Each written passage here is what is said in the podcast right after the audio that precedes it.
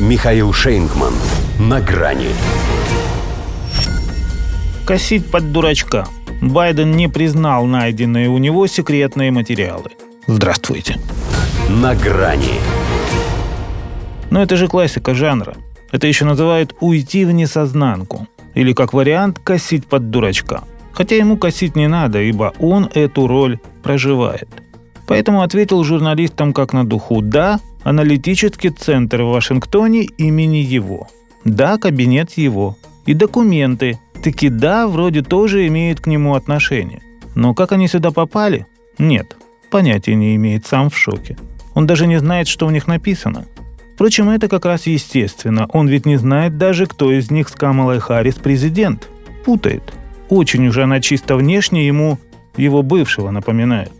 Кстати, у того тоже не мешало бы поинтересоваться, в бытность хозяином Белого дома он случайно не терял секретные материалы?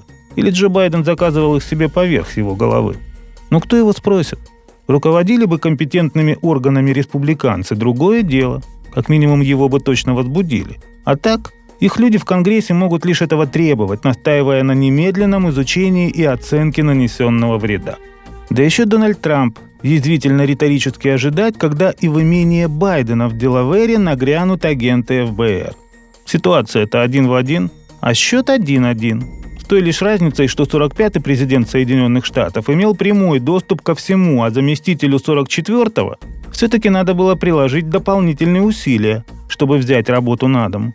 Проще говоря, выкрасть. Его доверенные лица, видимо, для того и решили перебрать бумаги в Пен Байден Центр перед промежуточными выборами, чтобы зачистить все подозрительное. Опасались ведь красной республиканской волны. Поэтому, обнаружив правительственные записи под грифом, тут же сдали их в Национальный архив.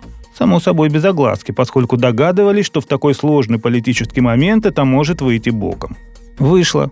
Правда, спустя два месяца. Сначала в эфире телеканала CBS News, а затем уже и на CNN уточнили, что среди государственных секретов, найденных по сути в частной лавочке, в которой Джо околачивался в период трамповского правления, оказались данные разведки о Великобритании, Иране и Украине, образца его вице-президентства.